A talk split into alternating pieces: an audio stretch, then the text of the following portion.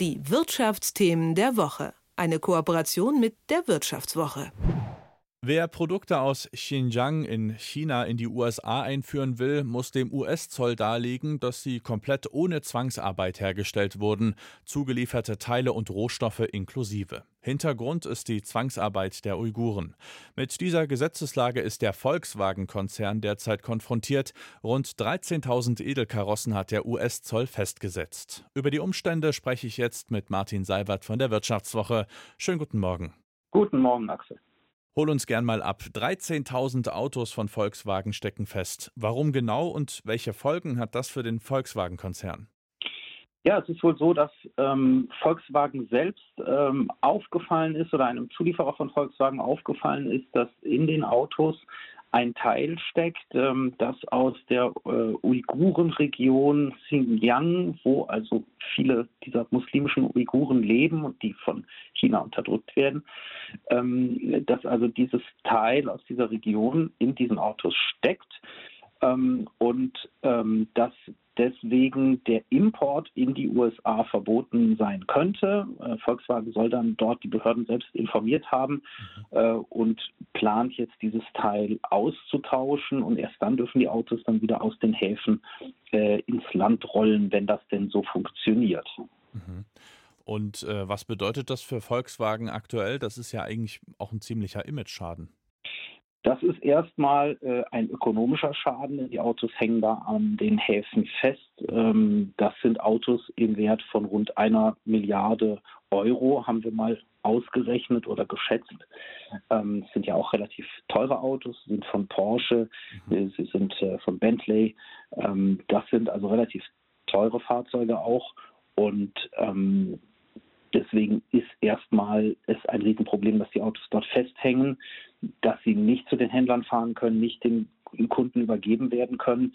Und da sind wir dann auch beim Image-Schaden. Das muss man dann den Kunden erklären. Man hat die Negativschlagzeilen in der Presse. Mhm. Äh, eigentlich will Volkswagen Autos besonders nachhaltig bauen. Und ich würde auch sagen, dass Volkswagen einiges dafür tut, dass die Autos äh, nachhaltig sind und äh, CO2-freundlich.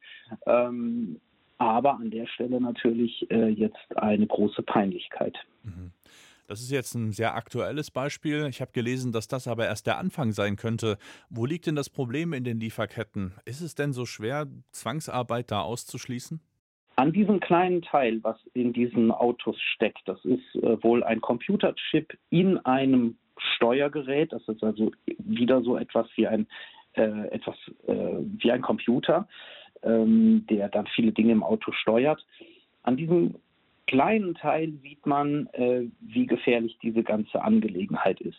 Man hat bislang bei Volkswagen sehr stark äh, auf dieses Werk geschaut, das ja Volkswagen in der äh, Uigurenregion in Xinjiang äh, betreibt. Ähm, in diesem Werk macht Volkswagen eigentlich nicht mehr viel. Da sind die Geschäfte ziemlich runtergefahren.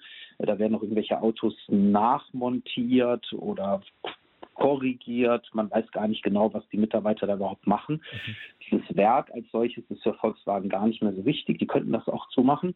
Ähm, da hätten sie dann allerdings ein Problem mit der chinesischen Regierung, denn das würde ja bedeuten, dass VW quasi diesen, dieser Kritik jetzt nachgibt und auch sagt, ja, wir gehen da raus, weil da wahrscheinlich Menschenrechtsverstöße sind, weil es dort häufig zu Zwangsarbeit kommt. Mhm. Deswegen machen sie das Werk nicht dicht. Aber das Werk als solches ist gar nicht das Problem, sondern es sind eben diese Teile wie dieser Computerchip ähm, oder noch viel schlimmer Materialien. Denn auch sehr viel Aluminium kommt aus dieser Region für den Weltmarkt. Und noch viel höher ist der Anteil dieser Region und der Anteil Chinas bei Batterierohstoffen, ja, also die man jetzt braucht für die Elektroautos. Und wenn ich bei diesen Materialien nicht klar nachweisen kann, dass die eben sauber produziert sind, dann könnte ich in Zukunft ein riesiges Problem haben. Und das trifft dann nicht nur Volkswagen, das trifft dann sehr viele große Autohersteller. Mhm. Jetzt klingt es natürlich erstmal sehr ehrenhaft, um das mal ganz vorsichtig zu bewerten, ähm, wie sich die US, äh, wie sich die US-Regierung so ja, gegen Zwangsarbeit positioniert. Hängen da aber vielleicht auch noch eigene Wirtschaftsinteressen dran? Ich meine, China so ein Stück weit aus dem Rennen zu nehmen, ist doch für die USA sicher auch gar nicht so schlecht, oder? Ja, darüber gibt es jetzt keine gesicherten Erkenntnisse, mhm. warum die USA das jetzt so äh, stark vorantreiben, dieses Thema. Nur das kann man eben feststellen. Sie haben dort plötzlich ein, unglaublichen, ein unglaubliches Tempo, wie sie dieses Thema vorantreiben, eine unglaubliche Vehemenz, schneller und härter als Deutschland oder als die EU, die ja auch äh, ein Lieferkettengesetz haben oder daran arbeiten. Ähm, woher kommt diese Motivation? Wenn man mal ein bisschen in die Geschichte schaut, äh, dann drängt sich einem schon der Gedanke auf, dass es wahrscheinlich nicht nur um Menschenrechte geht, sicherlich auch, aber wahrscheinlich nicht nur. Denn Menschenrechtsverstöße gibt es schon sehr lange in China und es gibt schon sehr lange dort äh, Zwangsarbeit auch seit Jahrzehnten.